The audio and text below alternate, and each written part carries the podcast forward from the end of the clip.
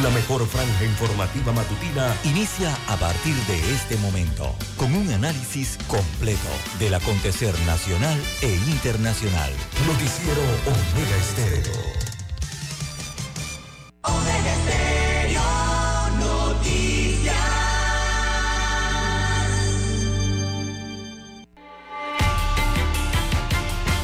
A continuación, los titulares, con los hechos que son noticias hoy.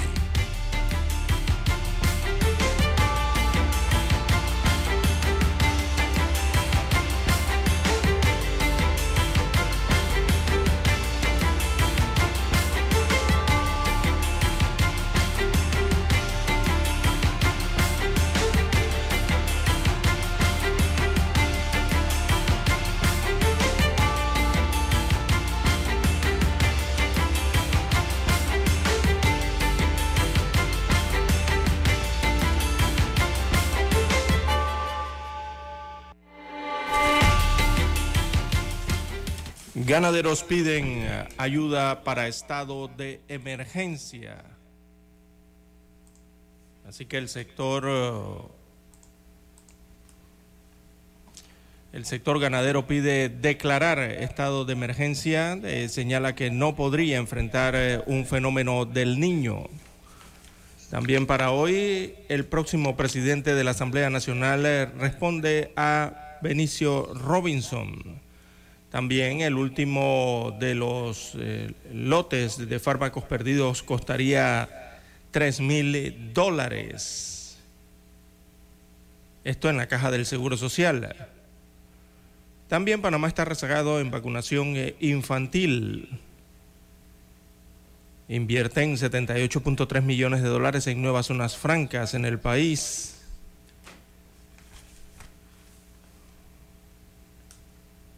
Migración es la presión del Pentágono para militarizar a, a, Darién, aunque el Ministerio de Seguridad negó cualquier acuerdo para presencia de militares en la provincia oriental del país. También el 67% de los firmantes a candidatos por la libre postulación está inscrito en partidos eh, políticos. En más titulares eh, para la mañana de hoy, tenemos, amigos oyentes,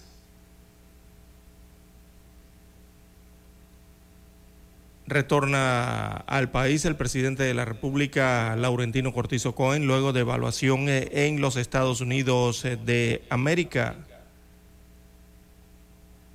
También vendían carne podrida en la provincia de Panamá Oeste. Estos productos fueron sacados por las autoridades de salud, sancionaron a sus dueños. Eh, eran tres negocios por faltas administrativas en la provincia de Panamá Oeste. También para hoy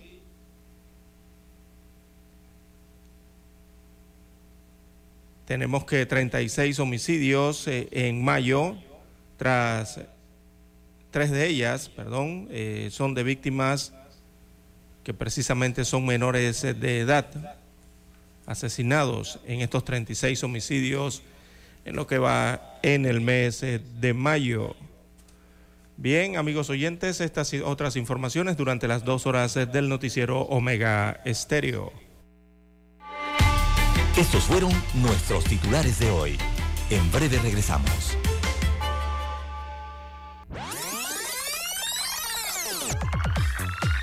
Omega Stereo tiene una nueva app. Descárgala en Play Store y App Store totalmente gratis. Escucha Omega Stereo las 24 horas donde estés con nuestra nueva app. ¿Sabe usted qué canción estaba de moda cuando nació?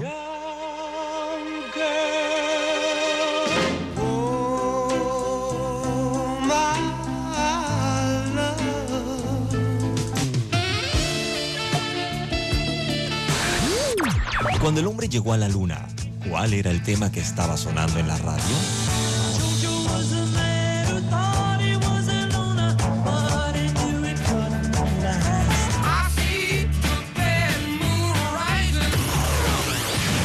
clásicos del sábado. Todos los sábados por Omega Estéreo, la radio sin fronteras.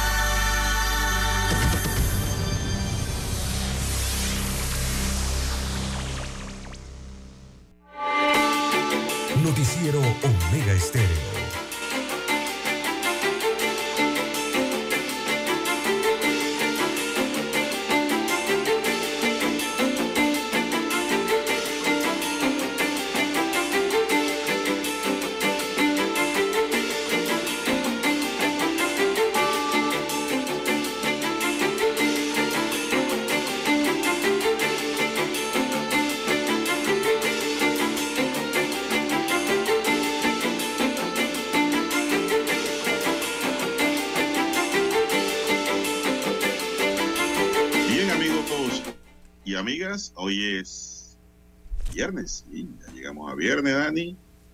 Viernes 26 de mayo del año 2026, se va el mes de mayo. Así es. En el tablero de controles está don Daniel Arauz Pinto. En la mesa informativa les saludamos. César Lara. Y Juan de Dios Hernández Sernur para presentarles las noticias, los comentarios y los análisis de lo que pasa en Panamá y el mundo en dos horas de información. Iniciando esta jornada, como todos los días, con mucha fe y devoción, agradeciendo a Dios por esta oportunidad nueva que brinda al equipo de Omega Estéreo para poder compartir una nueva mañana con todos ustedes y así, de esta forma, llegar a sus hogares, acompañarles en sus automóviles, maneje con cuidado, ¿eh? en sus lugares de trabajo y donde quiera que usted se encuentre a esta hora de la Pedimos para todos salud, divino tesoro. Salud, divino tesoro. Seguridad y protección ante tantos peligros que hay y que nos rodean. Sabiduría para no equivocarnos. La, sabiduría muy importante. La sabiduría la da Dios. La sabiduría no se la brindan los libros, para que sepa. No se lo brindan los títulos universitarios. No, usted puede ser un doctor plus ultra, pero si no tiene sabiduría, es porque Dios no se la ha dado, es un don. Así como también fe, mucha fe en Dios. Bien, amigos y amigas, bienvenidos a este espacio informativo. Mi línea directa de comunicación en el WhatsApp es el doble seis catorce catorce cuarenta y cinco. Anótelo allí. O César Lara está en redes sociales. ¿Cuál es su cuenta, don César? Bien, estamos en las redes sociales en arroba César Lara R.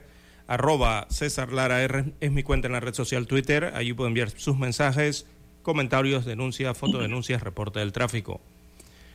Buenos días, don Daniel Araúz, allí en la técnica, usted, don Juan de Dios Hernández, en la unidad remoto 1, a todos los amigos oyentes, los buenos días, los que nos escuchan en omegaestereo.com, cobertura a nivel mundial, también los que están en el canal 856 de Tigo, televisión pagada por cable, a nivel eh, nacional, los que ya tienen su aplicación de Omega Estéreo y nos escuchan en sus dispositivos móviles, sus celulares, también a los amigos oyentes que están en Tuning Radio, plataforma por la cual llega la señal de Omega Estéreo. Y por supuesto a todos los amigos oyentes a través de las eh, provincias, las comarcas, el área marítima, ¿verdad? Que se encuentran allí y nos escuchan a través de las dos frecuencias que cubren el territorio nacional. Buenos días a todos. ¿Cómo amanece para hoy, don Juan de Dios? Bueno, bien, gracias. Que usted esté bien. Muy bien, Igual que también. don Dani. No vamos a entrar en materia informativa, no. Primero vamos a entrar, pasar a una pausa, don Dani. Vamos a una pausa para entrar en materia informativa y no interrumpir. Adelante, don Dani. Para anunciarse en Omega Estéreo, marque el 269-2237. Con mucho gusto le brindaremos una atención profesional y personalizada. Su publicidad en Omega Estéreo. La escucharán de costa a costa y frontera a frontera. Contáctenos 269-2237. Gracias.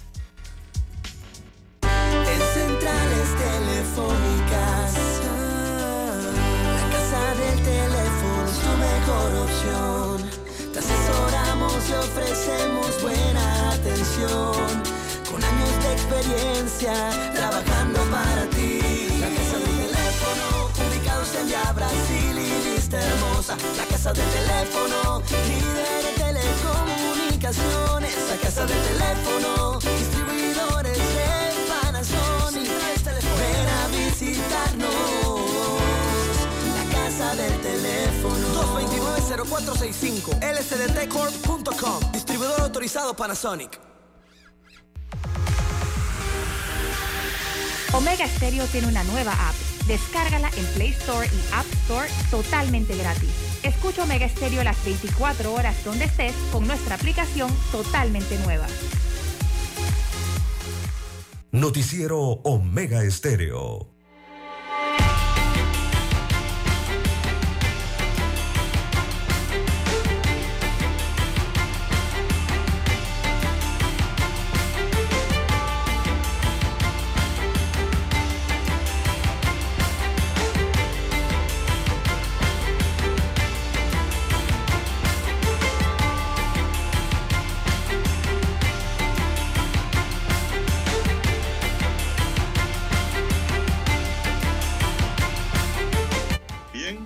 Y señores, continuamos. Bueno, tenemos aquí, don César, entrando en materia informativa, que la Oficina de Cooperación de Defensa de la Embajada de los Estados Unidos donó al Ministerio de Seguridad Pública 63 chip J8 y piezas para su mantenimiento para operaciones de contraterrorismo, antinarcóticos, contra el cri- crimen organizado, operaciones marítimas y fronterizas para áreas apartadas del país. Es decir, son Jeep, don César, Son vehículos. todo terreno. Así es, son vehículos No. 4x4 todoterreno de la marca Jeep.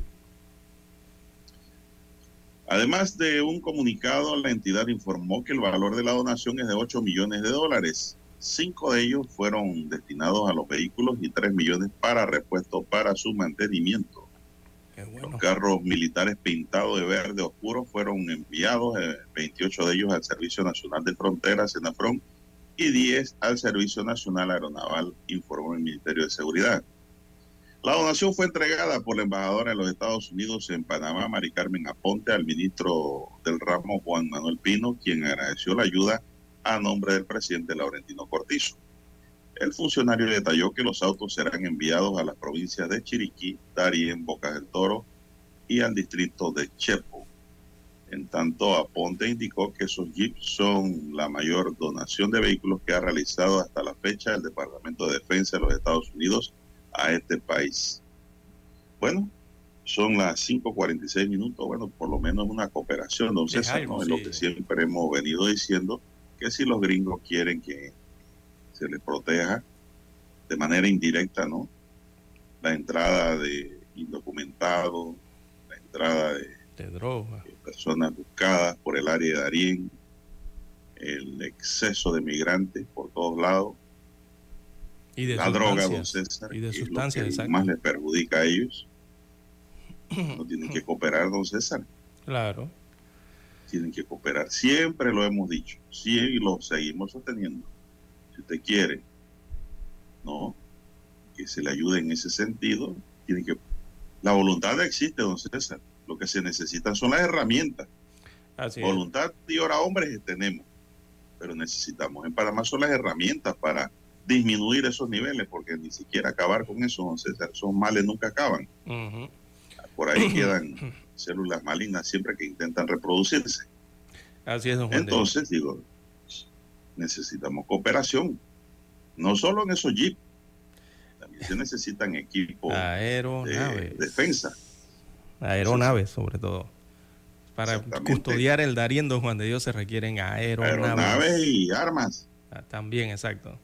Eh, bueno, distinto, ¿no? De- del otro lado de la frontera hacia Colombia, el tipo de ayuda eh, que da el gobierno de los Estados Unidos a los hermanos colombianos, que allá sí hay, bueno, un equipamiento completo, don Juan de Dios, allá donan eh, Black Hawk, eh, diferentes equipos aéreos, eh, diferentes equipos que tienen que ver con, armamento y otro tipo de cooperación, ¿no? En, que tiene que ver con la capacitación también. Y los colombianos entonces, para cubrir estas áreas eh, eh, catalogadas, ¿no? Puntos rojos del tema, en el tema del narcotráfico, e incluso también en el de migración.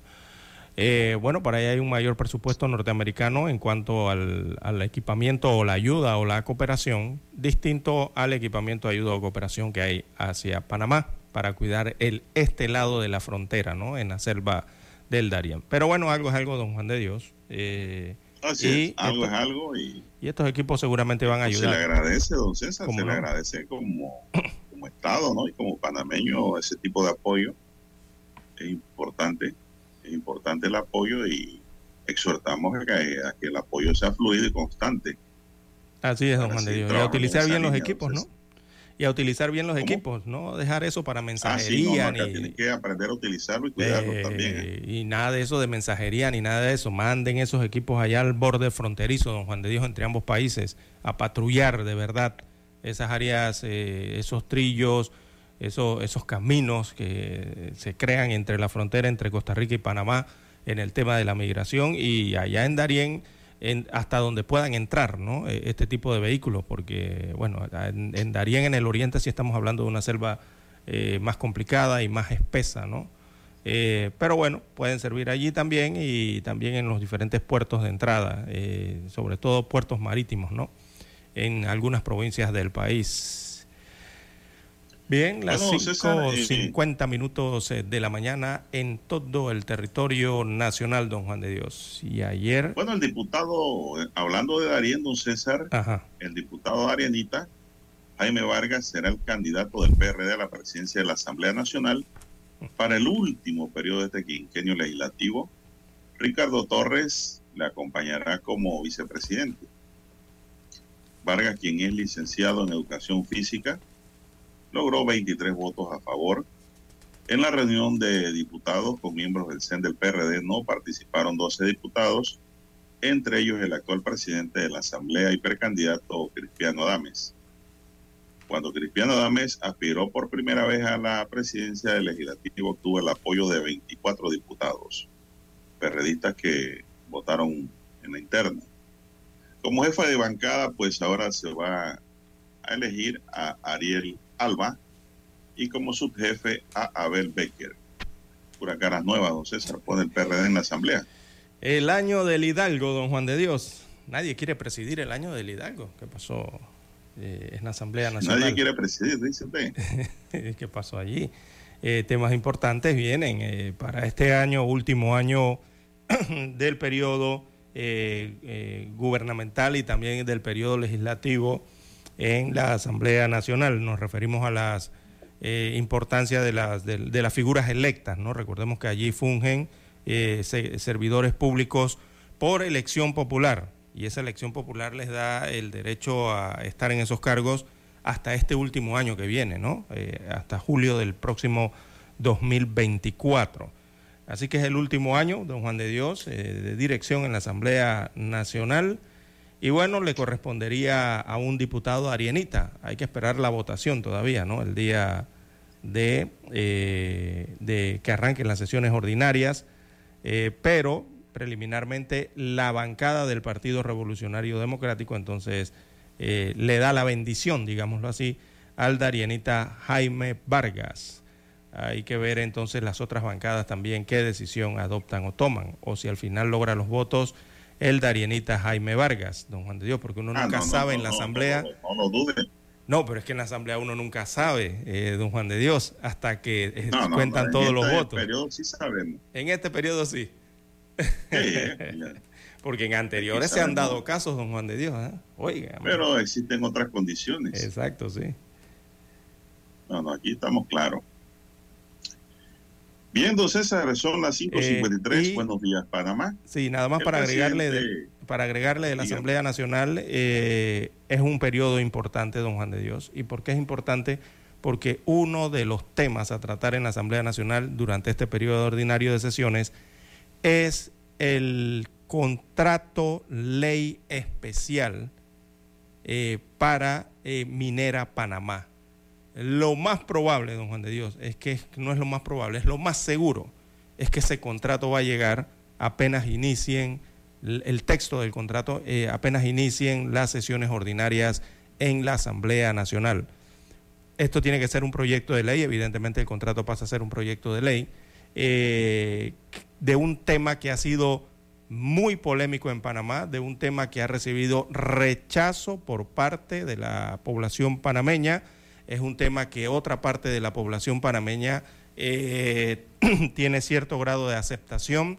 Y don Juan de Dios, eh, bueno, es un proyecto de ley eh, complicado, ¿no?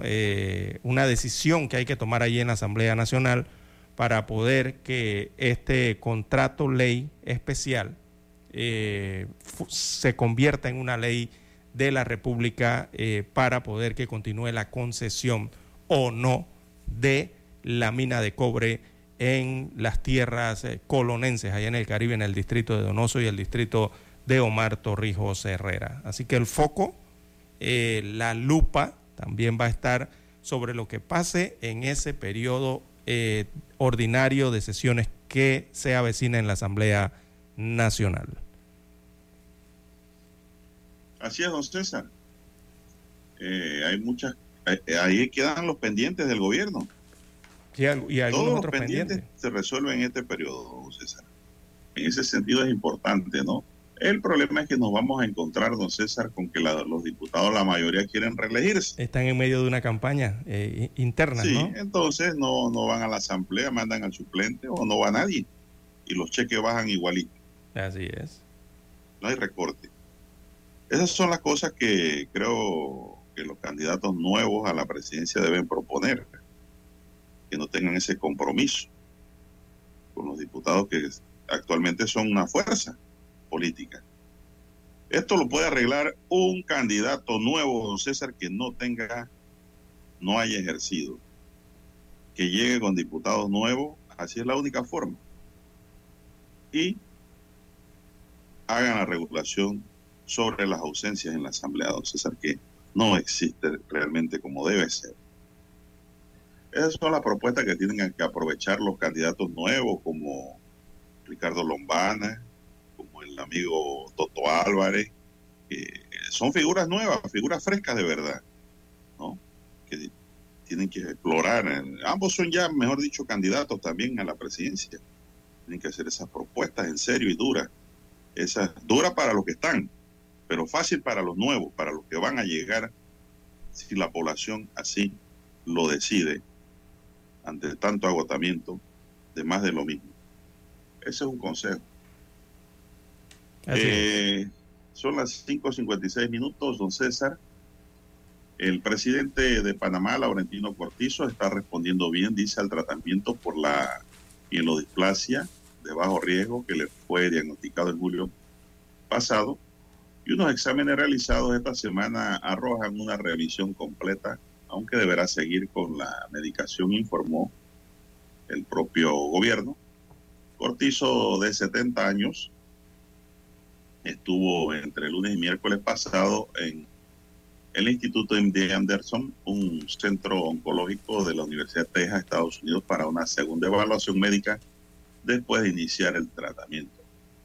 Según los resultados del análisis de la médula ósea, es consistente con una remisión completa, pero ahora el tratamiento debe ser continuado, detalló la presidencia de la República. El presidente pues, eh, está en acción y continuará en acción. Se reincorpora a sus tareas habituales ayer mismo, don César. Bueno, muy bien. Muy bien. Muy bien.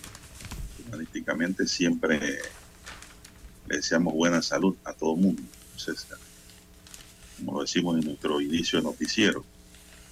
Salud divino tesoro.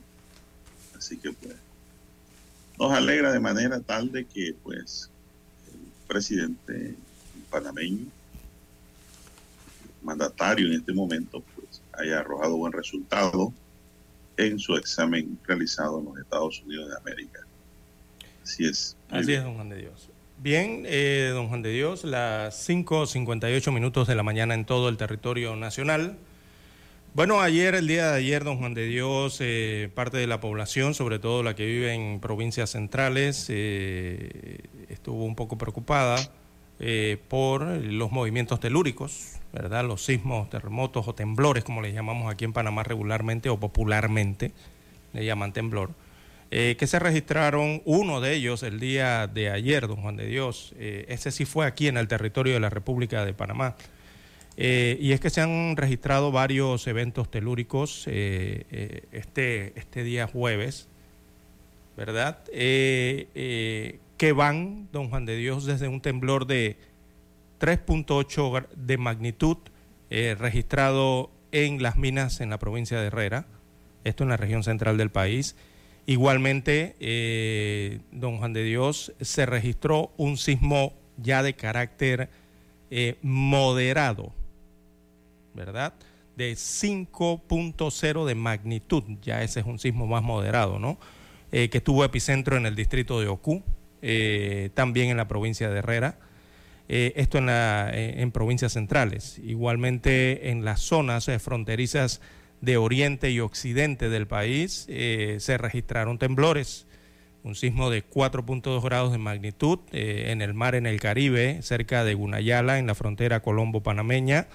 Eh, otro sismo posterior se registró eh, que fue menor de 3, un sismo menor en este caso, ¿no? De 3.3 grados, perdón, de 3.3 de magnitud en el área fronteriza de Chiriquí, o sea, acá en el borde fronterizo de entre Costa Rica y Panamá.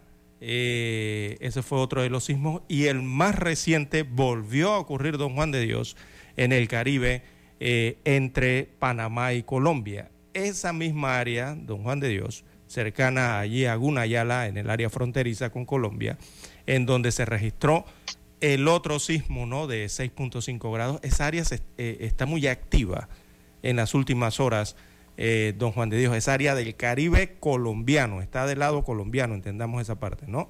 En el mar. Pero cerca, claro, algunos kilómetros del borde fronterizo entonces con Panamá, precisamente con eh, Gunayala. Allí eh, el último sismo registrado eh, fue de 4.6 grados, en- de, perdón, corrijo, 4.6 de magnitud en eh, esta área de esta región colombiana fronteriza con Panamá, 10 kilómetros de profundidad, y eso está a 116 kilómetros de La Palma Darién, pero en el Caribe, estoy hablando del Mar Caribe, ¿no? Hacia el área de Gunayala, por allá. Necoclí, cuando usted escucha Necoclí, estas áreas, ¿no? Del Chocó, bueno, allí eh, se ha registrado este nuevo movimiento eh, telúrico de 4.6 eh, de 4.6 de magnitud. Destacan hoy entonces los equipos que miden todos estos sismos, tanto en los bordes fronterizos panameños como en el propio territorio panameño. Eh, el de 5 el de 5 de magnitud eh, fue temprano en la mañana de ayer, don Juan de Dios. Este es un área que está por las montañas del Canajagua, ¿no? de, de esta cordillera, cordillera perdón, de el Canajagua en la península de Azuero, entonces cerca de el, el corregimiento de, de Leones, ¿verdad? Cerca allí a las minas, y el otro corregimiento que está más arriba, que se me escapa el nombre de Ocú, que limita, ¿no? Creo que se llama eh, Cerro, Cerro Largo, creo que es el corregimiento de Ocú. Por esa área se registraron entonces estos dos eh, movimientos. Bien, eh, las seis en punto de la mañana hay que escuchar el himno nacional.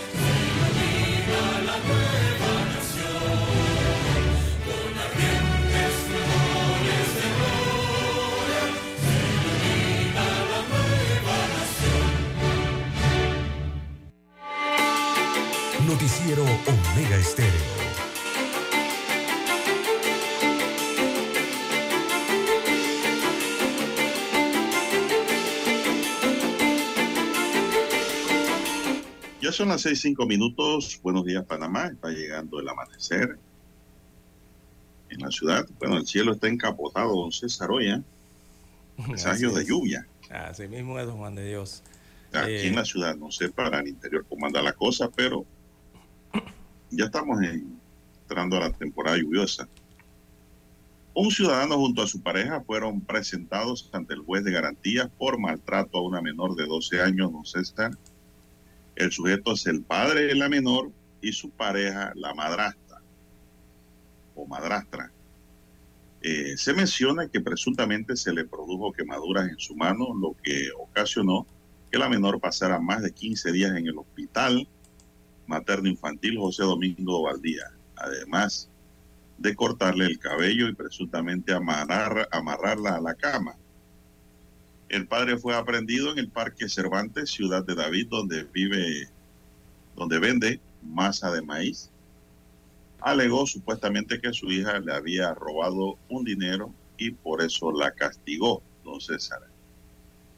Pero don César le cayó el peso de la ley por maltrato. ¿Qué le parece? Le quemó la mano junto con la madrastra, don César, que vaya, eso es un- a la menor. Eso realmente no debe ocurrir. No esté inventando de golpear a su hijo, su hija, quemarle la mano, qué sé yo, amarrarlo. No, no, no. Usted lo que tiene que buscar es ayuda. Y la menor de 12 años, pues le tomó algún dinero y realmente eso no es óbice para que un padre le queme las manos. Esa menor es corregible.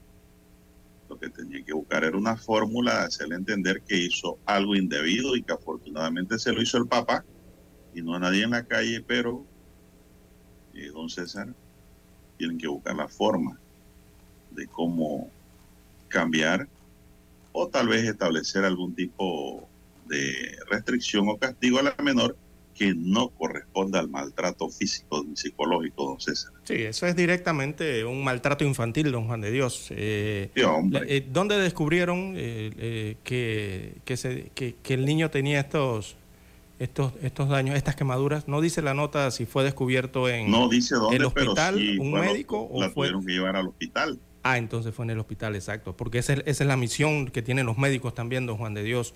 Eh, descubrir los signos del maltrato infantil eh, en los hospitales, don Juan de Dios, cuando llegan este tipo de casos.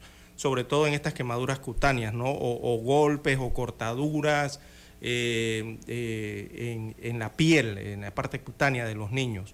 Eh, y, y es una lástima, don Juan de Dios, que esto sigue... eh, Que No, y una ocurre, lástima ocurre la en Panamá, situación ¿no? que vive el padre también, ¿no? Don Exactamente. César, pero eso no es justificación para No, no, para nada. tomar ese tipo de acciones, ¿no? Él nada. dice que lo hizo porque como una enseñanza para el menor porque eh, le había robado un dinero, se ha hurtado un dinero a su propia hija. Pero esa no es la vía y la forma, don César, en cómo se debe solucionar el tema, ¿no? Claro que no infringir. Ese es un tipo, ese es un tipo de, de castigo ya pasado de moda, antiguo, y ya eso no se aplica de esa manera, don César. De quemarle la mano porque cogió el dinero, don César. Eh, como especie de una justicia talibana, pero hasta la justicia talibana la aplica la autoridad, no el padre, don César. Que indica eso, que esto está pasado. ¿no? Y a mí realmente me dolería como padre quemarle la mano a un hijo porque tomó un dinero. Yo no sé si los amigos oyentes habrán escuchado aquella décima hermosa, por cierto que el que la escucha llora, de aquel niño que le rayó con un platillo el carro nuevecito al papá Uf, y el papá le ha dado con un fuete en la mano que rayó a don César el carro. ¿Y qué pasó? El niño fue a parar al hospital. ¿Y qué pasó? El niño perdió el bracito. Así se llama la décima. Búsquela por ahí en internet, en YouTube, el bracito. ¿Y qué pasa? Que el niño en el hospital cuando vio a su papá se alegró, los ojos se le agrandaron y se le acercó el papá y él corrió a abrazarlo y le dijo, aunque no te pueda abrazar con mis dos brazos, yo te quiero, papá. Mira usted. Sí, es que... Cualquiera llora con eso, Lara. Es que y con, e- con esa canción, pero cualquiera lloraría. Digo, los médicos, ¿Cómo digo, no? Trabajan. Ese compositor se inspiró muy bonito. Así es. En la realidad, don César, en que a veces eh, las cosas materiales le damos más valor. ¿no? Que a las cosas espirituales y otros valores que uno debe sentir por su ser querido. En verdad, esto lo estoy diciendo a manera de consejo, como lo hacemos siempre en este espacio informativo, porque esto, aparte de informar ¿no? y opinar, siempre eh, entregamos un aporte que ponga a analizar y pensar a la gente, ¿no? En todos los aspectos de nuestro espacio informativo de dos horas, don César. Por eso es que la gente, pues, le gusta escuchar este noticiero. Gracias a los amigos oyentes, pues nosotros nos sentimos cómodamente porque sabemos que nos están escuchando, que no estamos hablando al vacío. Pero bueno, mire, esto guarda una relación, una cosa con la otra. Así es el Busquen esa físico. décima en el YouTube, por ahí, en redes, se llama El Brasil. Sí, si la canción, eh, si la canción hablando del corazón, don Juan de Dios, y, y- y- No, y hombre. los ojos de cualquiera. La primera eh, vez que yo oí esa décima, a mí se me salieron las lágrimas, don César. Eh, mira, el sí. personal, el personal que trabaja en el hospital y hace la recepción de los casos, enfermeras, eh, personal de ambulancia y los propios médicos que trabajan en los hospitales, casi que diariamente tienen que atender estos casos y determinar si son maltratos físicos o simplemente un accidente casero o una mm, eh, quemadura, una cortadura que no fue infligida intencionalmente o fue infligida, ¿no? Eh, don Juan de Dios, y son muchos los casos que llegan a los hospitales. Así que cuando usted ve estos reportes de los médicos, por lo menos que se lo dicen verbalmente a uno, eh, también eh, ablandan el corazón, don Juan de Dios, y ablandan los ojos. Eh, porque eh, las, las características de cómo llega la piel quemada, llega la piel cortada, llega la piel escaldada, y el tiempo en que demoran en llegar con estos niños a veces a la atención médica es porque ya se ha agravado, se ha agravado una lesión. Eh, que regularmente, don Juan de Dios, cuando eh, si en su casa su nieto, su hijo, eh, su hermano más pequeño, o quien sea, el más pequeño de la casa, le pasa algo como esto, en forma de accidente, usted lo que hace inmediatamente es llevarlos al hospital. Y dependiendo del tiempo en que llegue al hospital, bueno, allí determinan, ¿no? Pero hay casos que llegan 10, 12, 24 horas, 2, 3 días después de haber ocurrido, ¿no? Y ahí es cuando comienzan las investigaciones, don Juan de Dios, sobre los maltratos físicos y por qué no se le brindó la atención en el momento al menor de edad. Regularmente caen en el maltrato físico, don Juan de Dios, según las características Claro, de la se herida. exceden. Exacto, Entonces, de la herida, ¿no? El padre tiene que ejercer su, su poder, ¿no? Pero saberlo ejercer con moderación, no excederse en el maltrato. Ya, eso tiene que, por eso es que ser padre no es fácil, entonces Así no es. es fácil. Muchos creen que ser padre es preñar.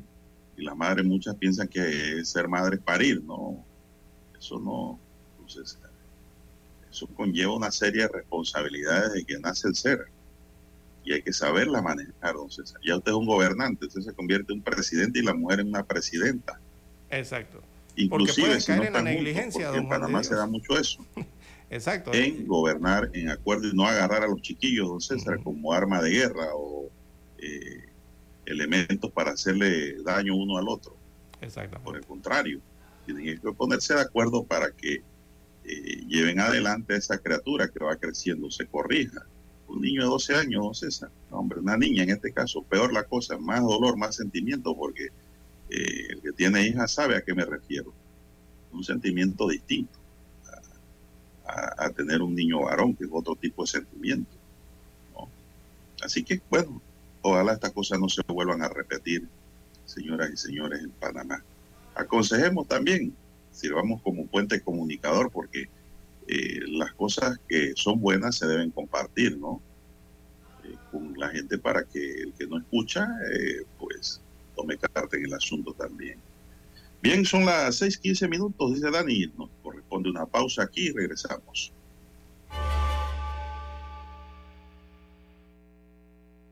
Noticiero Omega Estéreo. Desde los estudios de Omega Estéreo, establecemos contacto vía satélite con la voz de América. Desde Washington, presentamos el reportaje internacional.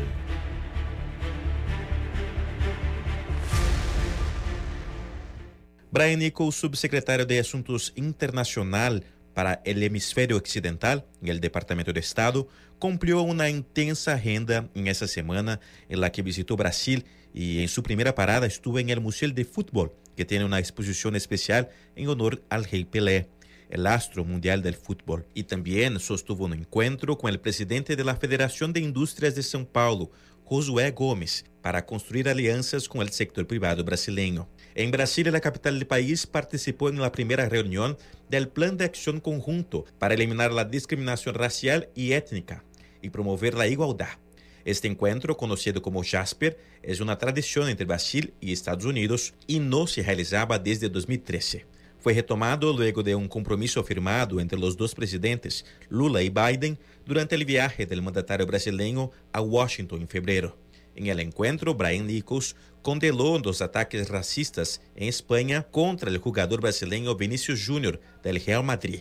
Considera que las agresiones racistas no son un problema de un solo país, sino de todas las naciones. Afecta a Vinicius, pero no es un tema nuevo ni en el deporte ni en el fútbol. Es importante que gobiernos, instituciones, clubes y autoridades de los estadios tomen medidas concretas para prevenir situaciones como esta, que se vienen denunciando desde hace décadas. El hecho es que todavía tengamos estas conversaciones. Es trágico. La sociedad mundial necesita hacer más. Autoridades brasileñas también reforzaron el mensaje de apoyo a Vinicius. La ministra de Igualdad Racial, Aniele Franco, dijo. Todo Brasil está en esta lucha. Es una cuestión de honor que sigamos luchando contra el racismo, pero mecanismos para que las personas racistas sean identificadas y sancionadas adecuadamente.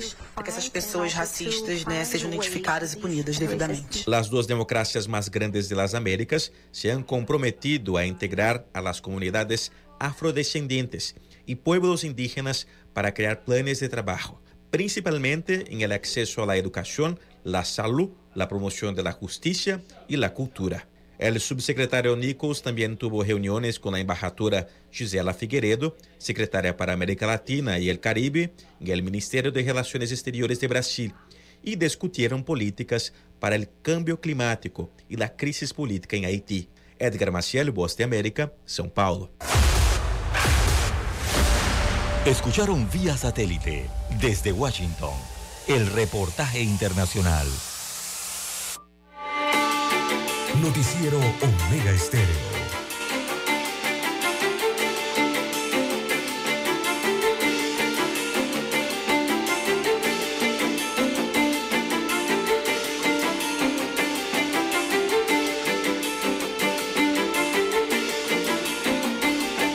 Bien, son las 6 y 18 minutos, avanza la mañana, 18 minutos pasada la hora 6.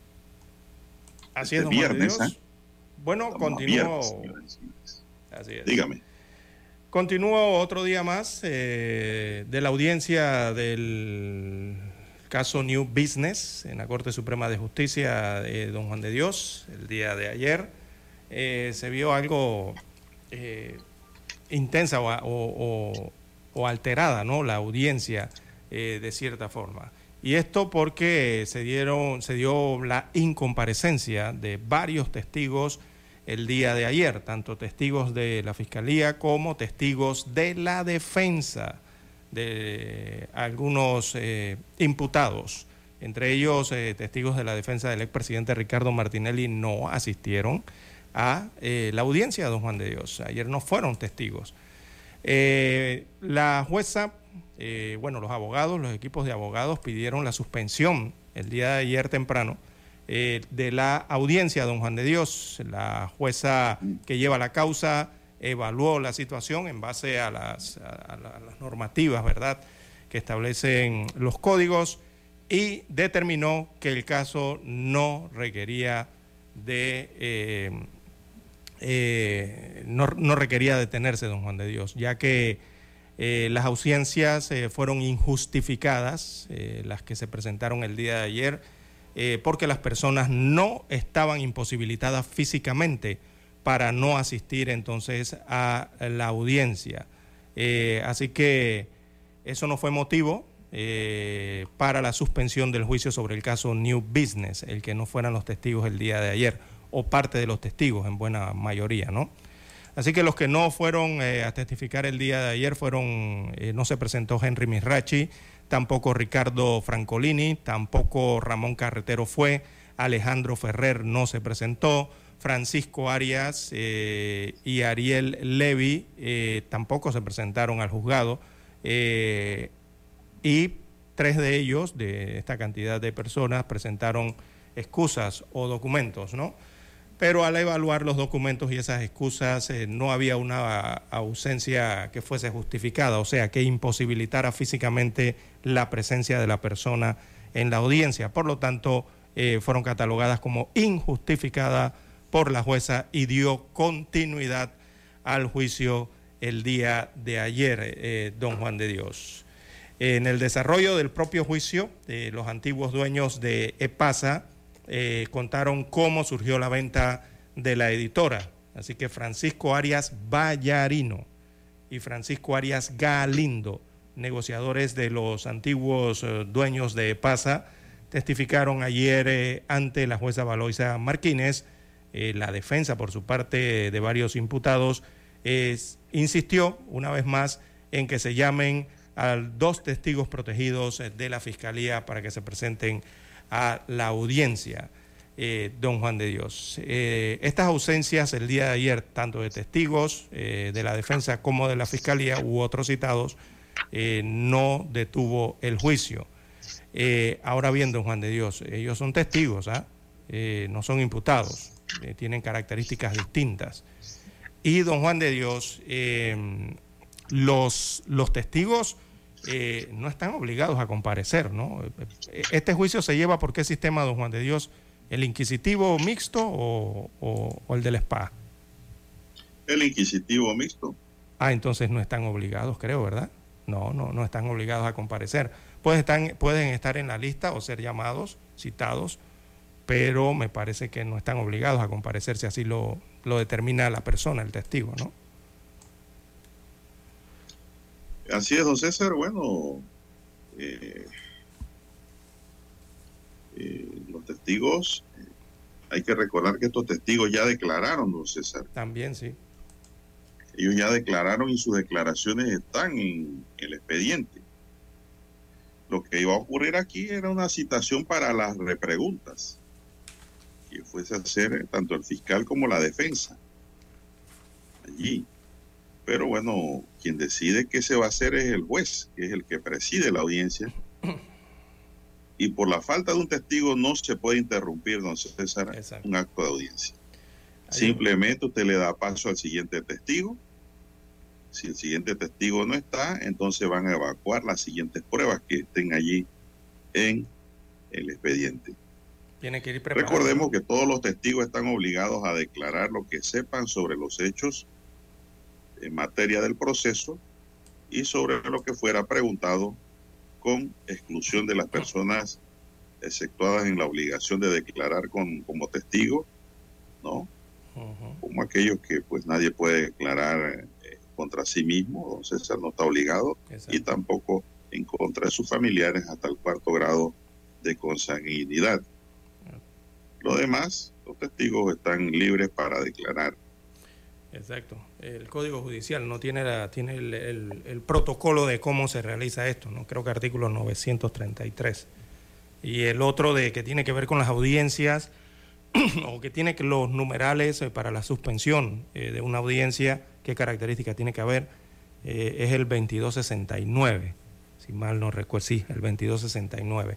Fue leído ayer también. bien, don Juan de Dios, mire, Repito, la jornada de ayer jueves también se, caracterizó por esto, ¿no? Por la ausencia, pero la ausencia de los testigos. O sea, de los 35 testigos nombrados, 18 no asistieron. De 35 no fueron 18 eh, eh, nombrados eh, hasta ahora, ¿no? Así que la Secretaría del Juzgado Segundo Penal informó que solo tres de estos 18 presentaron incapacidad médica mientras que el resto no se dio o no presentó ninguna explicación, ningún documento, ninguna excusa sobre su incomparecencia, eh, don Juan de Dios. Eh, y, y, cuando el testigo no va y, y no da eh, una excusa a don Juan de Dios, o no se sabe por qué no fue, eh, no, no, se le aplica nada, ¿no? Porque él no está en la obligación de, supongo, de, no, no, de testificar. aplican, Ahí no lo multan, no le dicen, bueno, no sé, de la- eh, dependiendo de quién es el testigo, si es de la fiscalía o si el testigo es de la defensa, yo supongo que los equipos de abogados lo llamarán, ¿no? Para, ¿Por qué no fuiste? O, o, pedirle que asista, ¿no? Supongo que harán algo por el estilo. Eh, pero no están en la obligación los testigos de comparecer. Eso depende de la persona, ya propiamente. Eh, Bueno, eh, como usted dijo, don César, el artículo 2269 del Código Judicial, que es el que se está usando aquí en este juicio, este juicio no se está rigiendo por el sistema penal acusatorio, señala que cuando no comparezcan los testigos de cargo y descargos aducidos por las partes y el juez considere necesaria la declaración de los mismos, la suspensión se de- decretará por una sola vez y hasta por cinco días. César, hasta que encuentren al testigo o lo lleven. Claro, son potestades que tiene el juez, ¿no? Si el juez considera que ese testigo es sumamente importante dentro del proceso, lo puede suspende la audiencia y lo puede hasta mandar a buscar con un patrulla. Sí. Podrá, sin embargo, el juez acordar en este mismo caso la continuación del juicio, don César, y la práctica de las demás pruebas y después de que éstas se hayan practicado, suspenderlo hasta que los testigos ausentes comparezcan para recibirle declaración si no hubiese comparecido por imposibilidad física. Así que recuérdese que la dirección del proceso lo lleva a la juez. La y ya juez. estos testigos todos declararon en el sumario. Y el numeral la 3. investi- El sumario es la investigación que adelantó la fiscalía. Ellos declararon allá. Y el numeral 3 Eh, establece. Aquí lo que venían eran preguntas y repreguntas, don César. ¿Y a qué abogado no nos ha pasado que los testigos no van? Por favor. Y, y a veces nos quedamos así, hasta sin, esa, sin esas pruebas, don César. Eh, como abogado yo digo que la prueba más difícil es la testimonial, César, en todos los sentidos. Así es. Llamó mucho ¿Por la qué? Sí, adelante. Eh, porque a veces los testigos eh, se equivocan, fallan, se les olvida todo, entran en pánico, no dicen nada y usted no puede aportar nada al proceso. Eso nos ha pasado a todos los abogados litigantes full, 100%. Nos ha pasado en lo civil, en lo penal, ¿no? Constantemente. Eh, aquí, en este caso, pues no fueron y la juez le aplicó la norma en continuar con la audiencia, don César. Así mismo es. Eh, porque te- tenían, eh, tenían eh, estaban injustificadas ¿no? las ausencias. y prosiguió entonces con el, juicio. Llamó mucho la atención entonces esto, don Juan de Dios, de que eran testigos de la defensa. Eh, en este caso, los que faltaron, los que no fueron, los que no asistieron eh, al juicio el día de ayer, que creo que eran los principales, ¿no? Eh, los que requerían ayer la defensa entonces para poder llevar adelante sus alegatos. Bien, 6.29 minutos de la mañana, 6.29 en todo el territorio nacional. Escuchemos los periódicos, don Juan de Dios. Noticiero Omega Estéreo. Para anunciarse en Omega Estéreo, marque el 269-2237. Con mucho gusto le brindaremos una atención profesional y personalizada. Su publicidad en Omega Estéreo. La escucharán de costa a costa y frontera a frontera. Contáctenos 269-2237. Gracias. La información y el análisis en perspectiva. De lunes a viernes, de 7.30 a 8.30 de la mañana. Con Guillermo Antonio Adames, Rubén Darío Murgas y Camila Adames Arias. En perspectiva. Por los 107.3 de Omega Estéreo.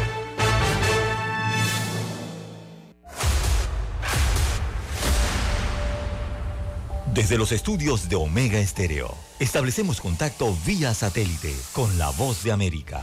Desde Washington, presentamos el reportaje internacional.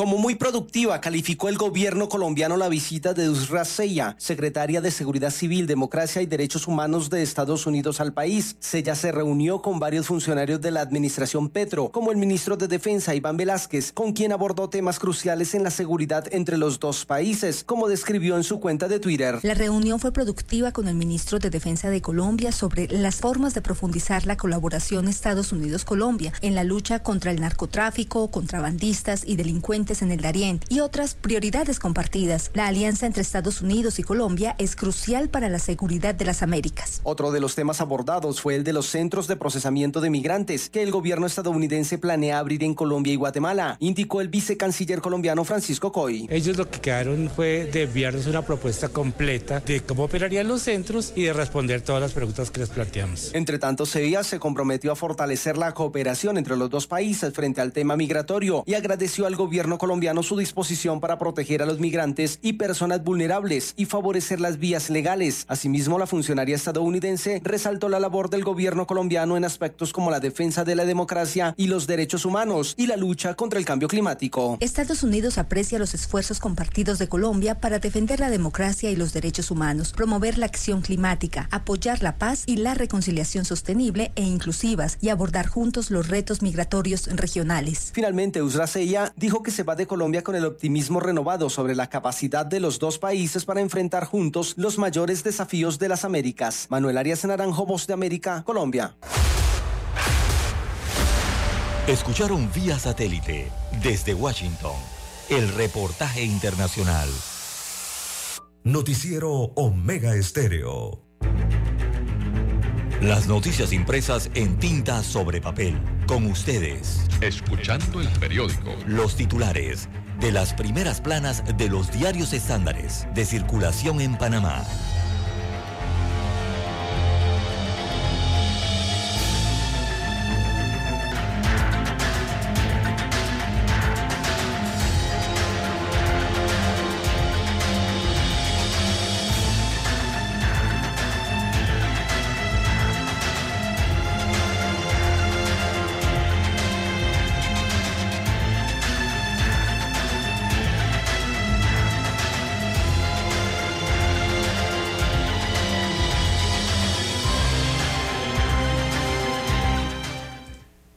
Amigos oyentes, el diario La Prensa titula para este viernes 26 de mayo del año 2023.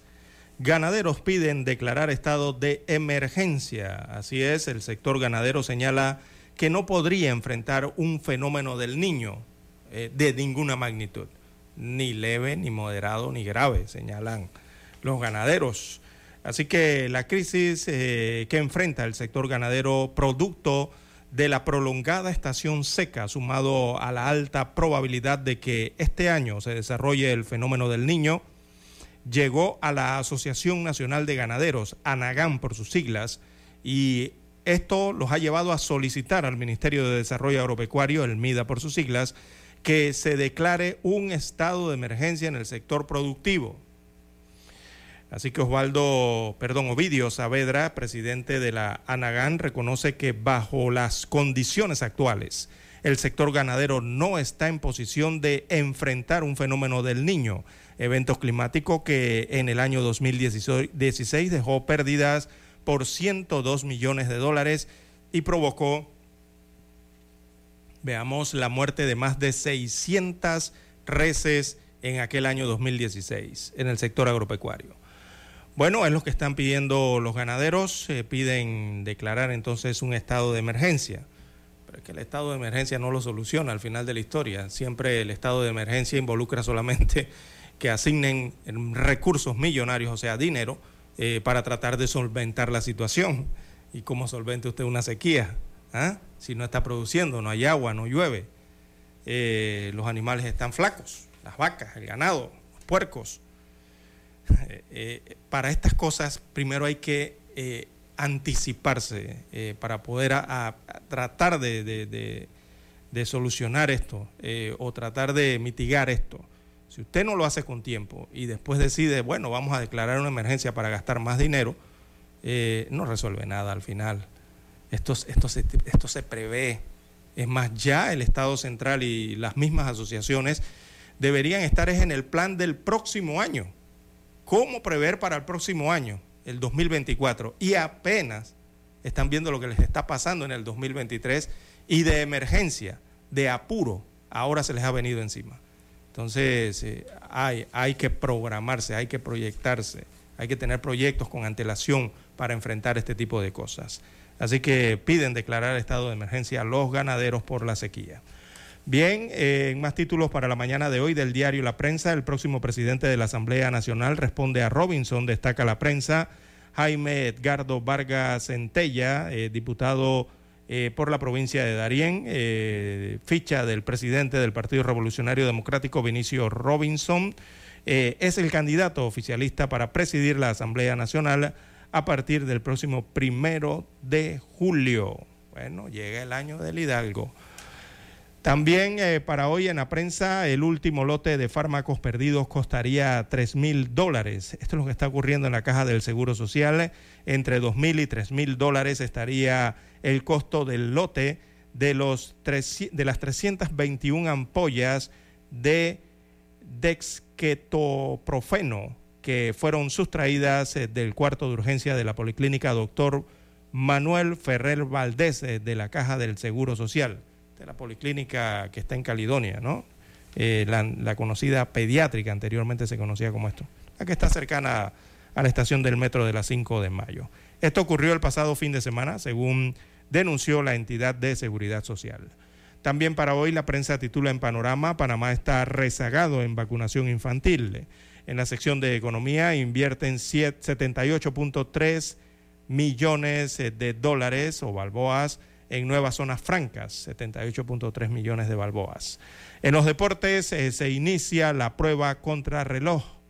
La, la sección Vivir Más, eh, veamos Vivir Más, desarrolla hoy el reportaje en la página 6B.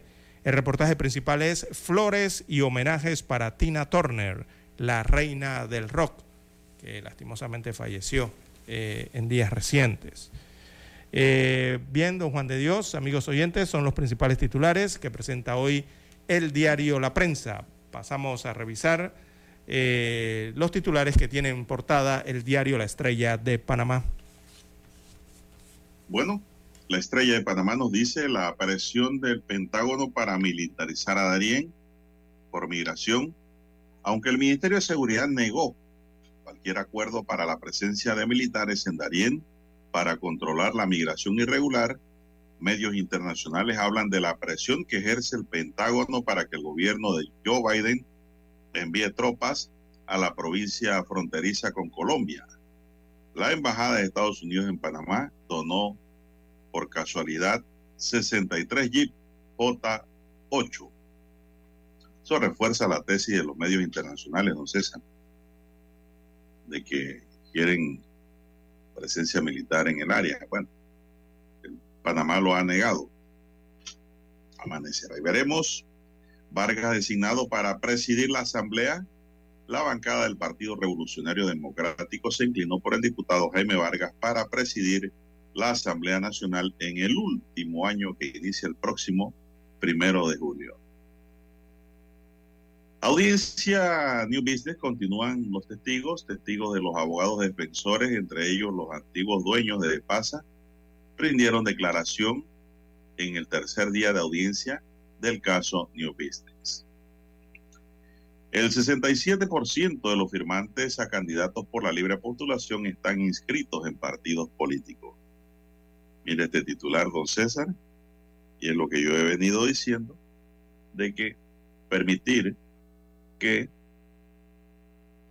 miembros inscritos en partidos políticos puedan firmarle a los precandidatos de libre postulación, don César, es crear un espejismo. Es un mundo surrealista. Porque a la hora de votar, esos que le firmaron al de libre postulación, don César, no votan por quien le firmó, votan por su partido político. Entonces no podemos seguir en estos engaños y para la próxima, si estamos vivos, Dios nos da la licencia y el permiso correspondiente a los magistrados, a la comisión también de reforma al Código Electoral y así como a la sociedad civil exigir cambios en ese sentido. Aunque sean pocos los, sean menos los números que registren, esto no es cuestión de volumen, sino de calidad. No es la cantidad, debe ser la calidad para los candidatos de libre postulación para no vivir de engaños. Bueno, seguimos. Tenemos que MAC inaugura exposición sobre la etnia negra. El Museo de Arte Contemporáneo, así es, conocido como MAC, inauguró nuevas exposiciones de arte entre las que se encuentran Cuidar, Sanar, Recordar, Resistir, que es una propuesta relacionada con el mes de la etnia negra. Sergio Ramírez busca traer a Panamá, Centroamérica, Cuenca y habla de Nicaragua. También, amigos y amigas, el biólogo Manuel Barría y su estudio sobre 28 especies de escarabajo. Gobierno avanza en la trazabilidad de productos pesqueros y acuícolas en el MIDA. Y también, pioneras de la ciencia, habla una de las protagonistas. La socióloga e investigadora Patricia Roger es una de las protagonistas del libro Pioneras de la Ciencia en Panamá, que visibiliza la trayectoria de las primeras científicas panameñas. Parte de la investigación que realizó Rogers determinó que en el país no se han dado las condiciones para tener una primera científica indígena. Bien, amigos y amigas, estos son los titulares correspondientes a la fecha de hoy viernes que nos brinda la estrella de Panamá, viernes 26 de mayo. Hacemos la pausa y regresamos. Hasta aquí, escuchando el periódico. Las noticias de primera plana, impresas en tinta sobre papel. Noticiero Omega Estéreo. Desde los estudios de Omega Estéreo, establecemos contacto vía satélite con la voz de América. Desde Washington, presentamos el reportaje internacional.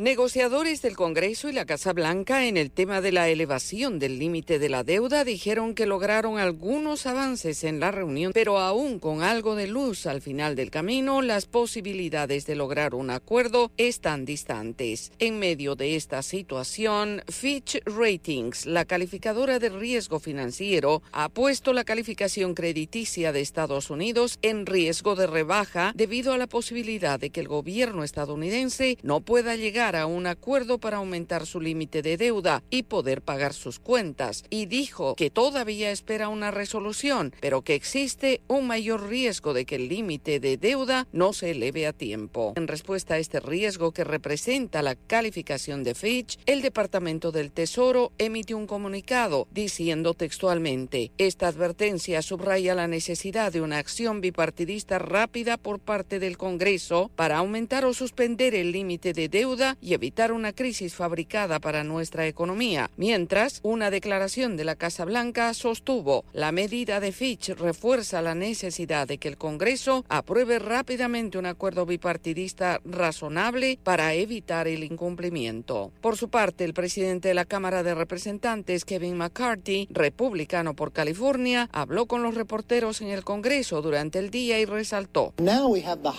Ahora tenemos la deuda más alta que en cualquier momento de la historia de Estados Unidos. Así que ahora solo pienso en que es de sentido común, es razonable y es totalmente racional que gastemos menos el próximo año de lo que gastamos en este año. La secretaria del Tesoro de Estados Unidos, Janet Yellen, dijo que el gobierno podría quedarse sin dinero para cumplir con sus obligaciones, como los intereses de los bonos del gobierno, los salarios de los trabajadores federales y contratistas del gobierno y los estipendios de los jubilados. A partir del primero de junio, exactamente una semana En tanto, la portavoz de la Casa Blanca, Karine Jean-Pierre, se refirió al tema en la conferencia diaria de prensa.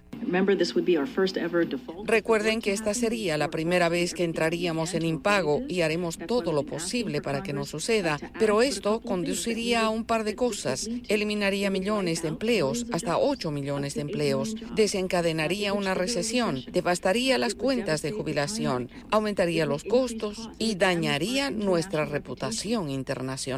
Dijo la funcionaria, la administración del presidente Joe Biden y los republicanos del Congreso están en un callejón sin salida sobre el aumento del techo de deuda de 31.400 millones de dólares. Yoconda Tapia, Post de América, Washington.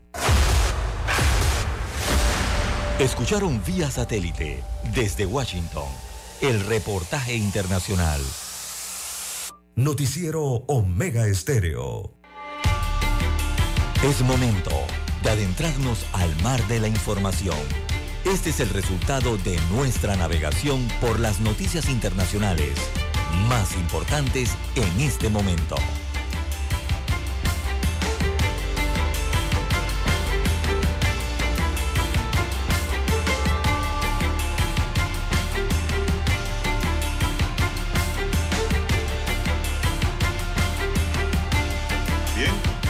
Entonces, ¿qué está ocurriendo en el plano internacional? Bien, don Juan de Dios, eh, de relieve a nivel internacional, arrancamos por Europa. Eh, en Europa, en Portugal específicamente, concluye la búsqueda de Madeleine McCain en el embalse portugués. Este fue un operativo que duró tres días. Recordemos que están hablando de la niña británica que desapareció hace 16 años en estos alrededores eh, de, de Portugal.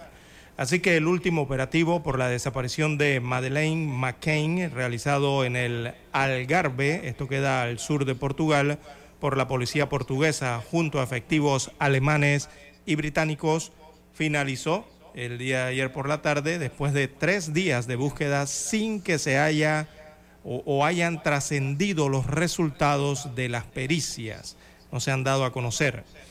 Eh, los medios se mantienen en el área eh, a unos 50 kilómetros donde desapareció eh, la niña británica hace 16 años y un peritaje frecuentado entonces por los principales sospechosos. Recordemos que el alemán Christian Buckner es uno de los sospechosos en este caso. Y bueno, ayer concluyó esta jornada, eh, una jornada más de los previstos. Estaba previsto para dos días, pero concluyó en tres días. Durante la búsqueda se recogió lo que han denominado como algún material eh, que será entregado a las autoridades alemanas para que sea analizado. Así que la policía de Portugal aseguró que fueron eh, salvaguardados ¿no? los intereses de la investigación todavía en curso en Portugal. La investigación o, la búsqueda de estos tres días se centró en un área muy, eh, eh, digamos, pequeña o acotada, ¿no? De las orillas del embalse, eh, donde fueron cortados árboles para excavar en el terreno. Es lo que ocurrió en parte de esta búsqueda que realizaban tanto la policía británica como la policía de Alemania y la policía de Portugal para conocer eh, la, eh, qué fue lo que ocurrió con la desaparición de Madeleine McCain. Recordemos que esta niña eh, británica tenía tres años de edad cuando desapareció un 3 de mayo del 2007, hace 16 años atrás, de la habitación donde dormía con sus hermanos pequeños en un complejo turístico de Praia da Luz, esto en Portugal. Así que a esperar que de- informen sobre qué se recogió, sobre qué es- qué es ese algún material, como lo denominan, eh, que fue entregado a las autoridades alemanas para su análisis. Así que habrá que esperar los informes subsiguientes. ¿Qué más tenemos, don Juan de Dios? Bueno, sí tenemos que el Tribunal Supremo Federal de Brasil condenó este jueves al expresidente Fernando Collor de Melo por los delitos de corrupción pasiva y lavado de dinero en un juicio por sobornos que recibió entre 2010 y 2014 cuando ejercía un mandato como senador. La condena será fijada en una sesión prevista para el próximo miércoles, en la que votarán los 10 magistrados, de los cuales 8 consideraron a Color de Melo culpable y otros dos lo declararon inocente. Antes de definir la pena, los magistrados tendrán que decidir si también lo condenan por los delitos de asociación para delinquir y participación en organización criminal. El magistrado Exxon Fashin, instructor del caso, había propuesto inicialmente una condena de 33 años de prisión y una sanción pecuniaria de 20 millones de reales, o sea, 4 millones de dólares. Pese a la condena impuesta por la máxima corte, el exmandatario podrá permanecer en libertad hasta que la corte juzgue los recursos a los que aún tiene derecho, lo que puede prolongar el proceso por varios meses. Pero tiene una primera condena, don César. Así es. Y eso no sabe bien. Para nada. Eh, bien, las 6.51 minutos de la mañana en todo el territorio nacional. Y a Andrés Manuel López Obrador lo han declarado persona non grata eh, por Sudamérica, don Juan de Dios. Se trata del Congreso peruano. El Pleno del Congreso de Perú declaró este jueves persona non grata al presidente em, de México, Andrés Manuel López Obrador, por sus repetidas declaraciones sobre asuntos internos de Perú y la negativa a transferir al país andino la presidencia de la Alianza del Pacífico. Así que la decisión fue tomada ayer en el Congreso peruano con 65 votos a favor, 40 en contra y dos abstenciones, tras haber debatido una moción con ese planteamiento que fue aprobada el lunes pasado por la Comisión de Relaciones Exteriores eh, del Congreso eh, del país sudamericano. Así que el pueblo peruano no acepta actos de injerencia e intromisión en nuestra soberanía, según recalcaron eh, en síntesis algunos de los eh, diputados o parlamentarios eh, peruanos. Bueno, han declarado entonces a Manuel López Obrador, a AMLO, por sus siglas como se le conoce, persona no grata en Perú. Bueno, el Consejo de Nueva York, o sea, el legislativo, aprobó ayer un paquete de proyectos dirigido a ayudar a los sin techo a dejar más rápidamente los refugios públicos, lo que a su vez liberaría espacio para el flujo de inmigrantes que llega a la ciudad, una decisión tomada con la oposición expresa del alcalde Eric Adams. Con esta reforma se eliminan obstáculos que enfrentan los sin techo y un elemento clave es que deja sin efecto la regla que se les obliga a estar 90 días en un refugio para tener derecho a un vale de la ciudad para el pago de una vivienda. También agrega a la lista de beneficiarios a familias que han sido demandados por sus propietarios por las cantidades de alquileres impagados. Unos 70 mil inmigrantes han llegado a Nueva York en los últimos 10 meses y la ciudad está dando albergue a unos 42 mil, lo que llevó al desborde de los albergues públicos y que la administración Adams tuviera que optar por alquilar todas las habitaciones de unos 155 hoteles por alojarse, don César. Imagínese usted el gasto que está haciendo allí el alcalde de Nueva York. En este momento hay 81.461 personas en los refugios, según datos de la ciudad. El alcalde, según trascendió a los medios, hizo llamadas a los concejales en un intento de que no votaran por el suplemento de prevención de desalojos y lucha contra la falta de vivienda de la ciudad, redactado por tres concejales latinos. Hay que agregar, don César, que esto no solo es para los inmigrantes, sino para la gente que no tiene dónde vivir allá, Exacto, en los Estados Unidos. que son los propios gringos. ¿no? Esto abarca todo. Eh, no crean, muchos piensan que ir a Estados Unidos o vivir allá, don César, es No, vivir en un paraíso. no, se equivoquen. Allá hay un infierno, y un infierno hasta más grande que el que existe en Latinoamérica, don César. Sí, este estado de Nueva York. Mucha pobreza. Sí, el estado de Nueva York principalmente está enfrentando esta crisis y que entre estos dos temas, don Juan de Dios, que toca, realmente es una crisis humanitaria. eh, porque son sus propios nacionales que no tienen techo, adicional a los inmigrantes que llegan y llegan en mayoría, don Juan de Dios, porque apenas entran a los Estados Unidos por el borde fronterizo, la mayoría se, se dirigen al estado de Nueva York, muy pocos se quedan por esa, esos estados fronterizos con México, muy pocos van hacia California o hacia Miami, perdón, o hacia Florida. Eh, regularmente tienen la vista puesta es hacia Nueva York, hacia la parte más norte. Entonces, ya cuando usted tiene esas cifras, ya está hablando de algo sin precedentes, ¿no?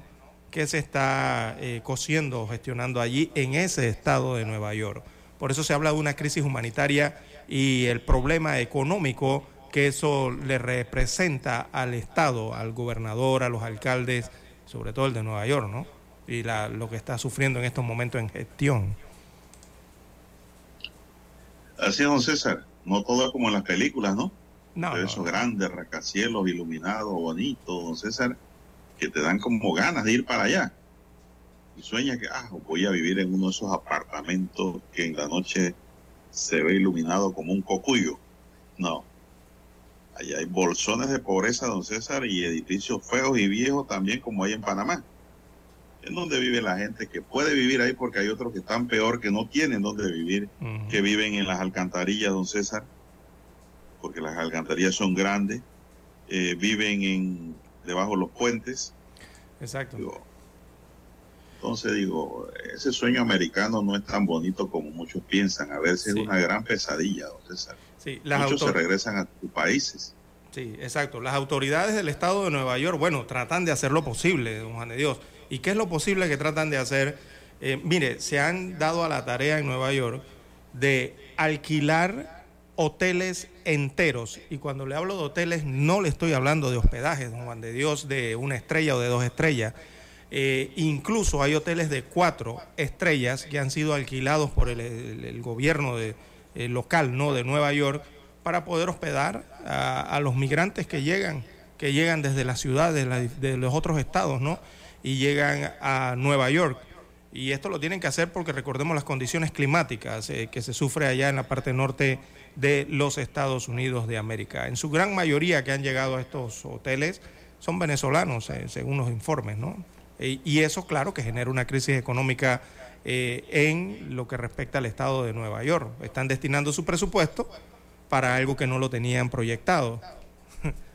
Eh, y es una problemática que les crea, ¿no? Eh, evidentemente a las autoridades eh, norteamericanas. Pero bueno, es un estado de emergencia, un estado de crisis humanitaria eh, que se está atendiendo allá también en los Estados Unidos de América, así como en el resto de la ruta centroamericana, eh, Panamá y también la parte sudamericana.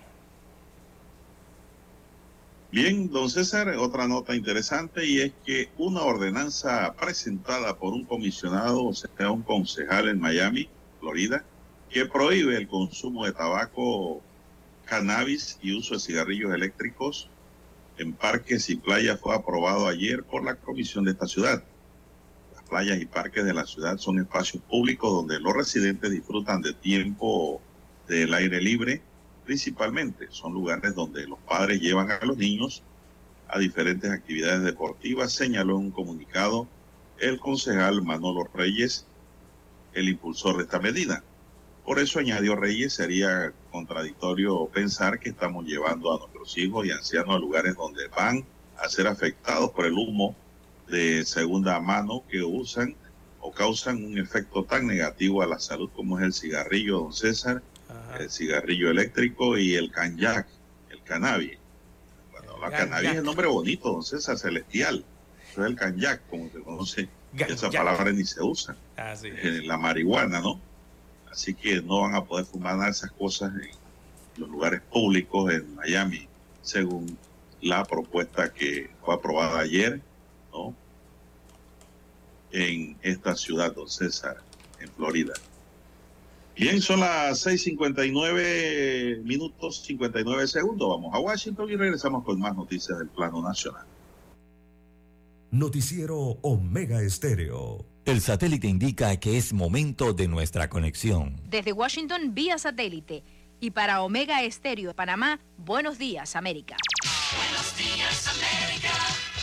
Vía satélite. Washington.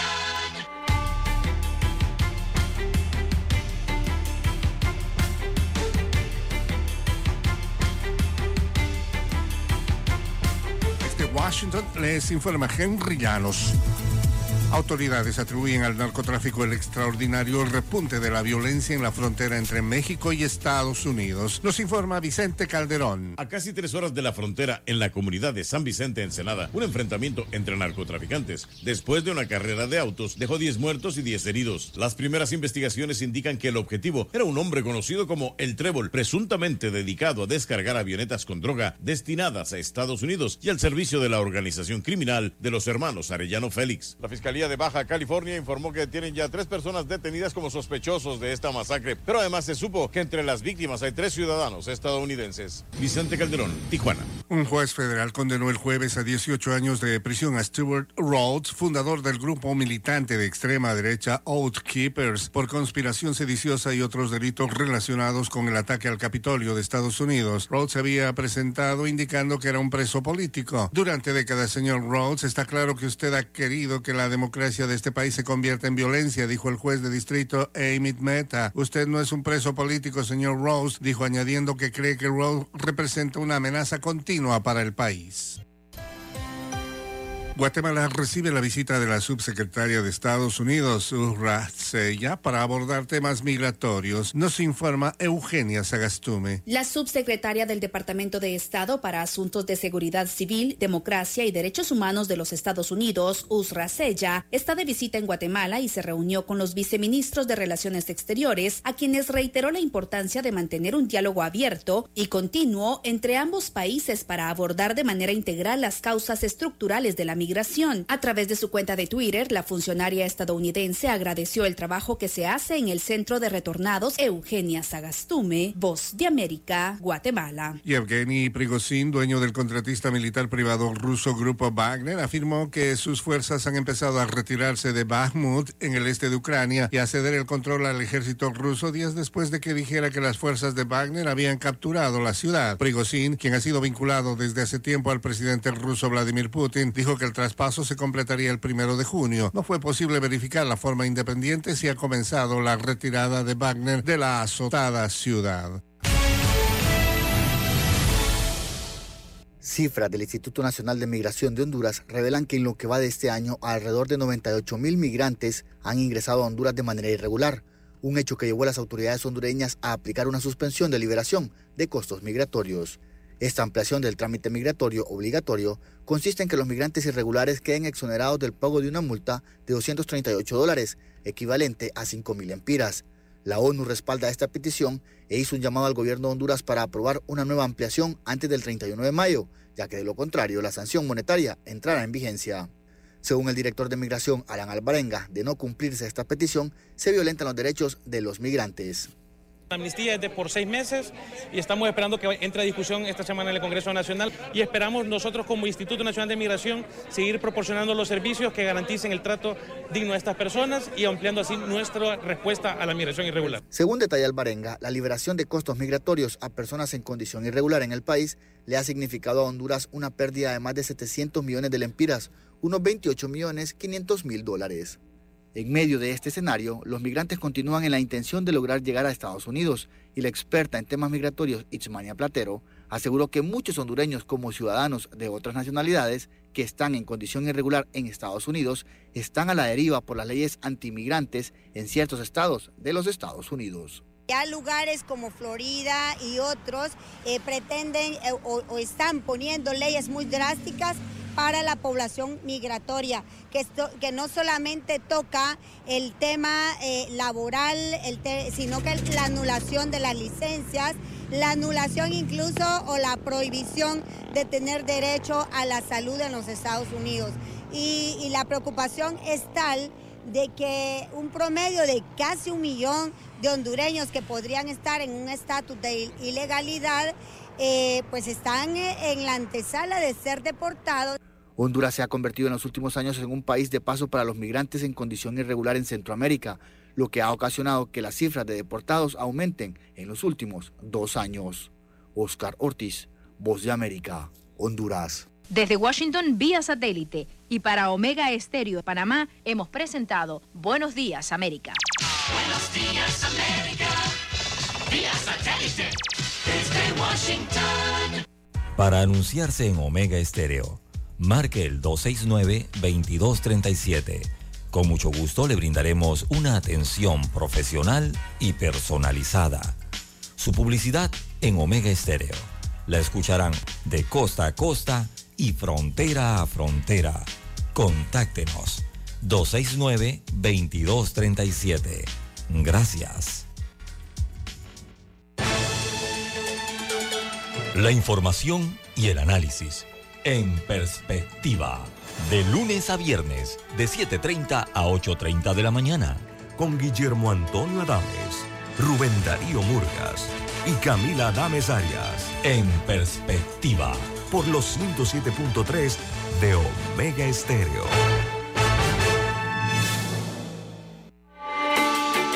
Noticiero Omega Estéreo.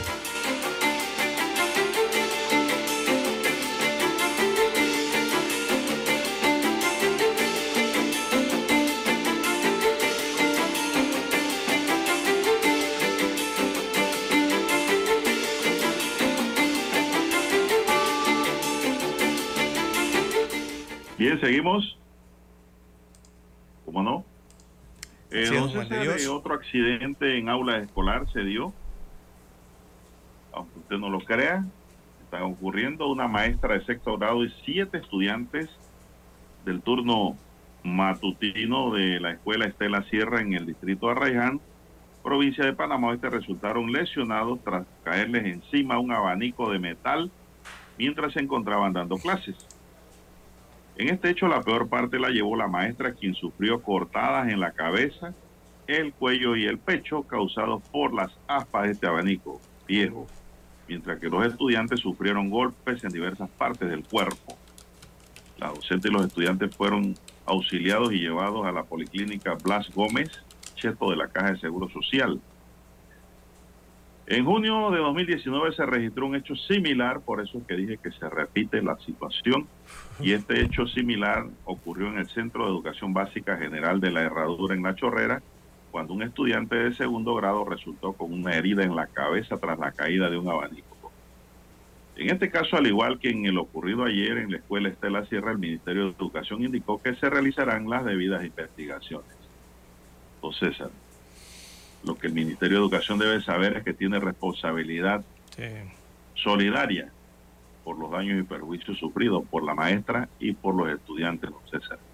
Ellos pueden investigar todo lo que quieran, pero ellos son los responsables directos solidariamente de este hecho. Ahora dirán, no, la culpa la tiene el instalador, don César. Pero hay una responsabilidad del Meduca allí sobre esta situación. Estoy viendo la fotografía de este abanico color blanco, con las aspas sucias y viejas, que se desplomó del techo, don César. Pensaba que le había caído una estrella. Malas instalaciones, don César. Se cayó la estrella del techo, don Juan de Dios. ¿Qué pasó con los abanicos y el mantenimiento por parte del Ministerio de Educación en las instalaciones eh, para el año lectivo, don Juan de Dios? Eh, no es la primera vez que ocurre esto, eh, que caen abanicos. Eh, no detalla la nota mm, de si hubo fracturas, eh, las cortadas, eh, las características, ¿no?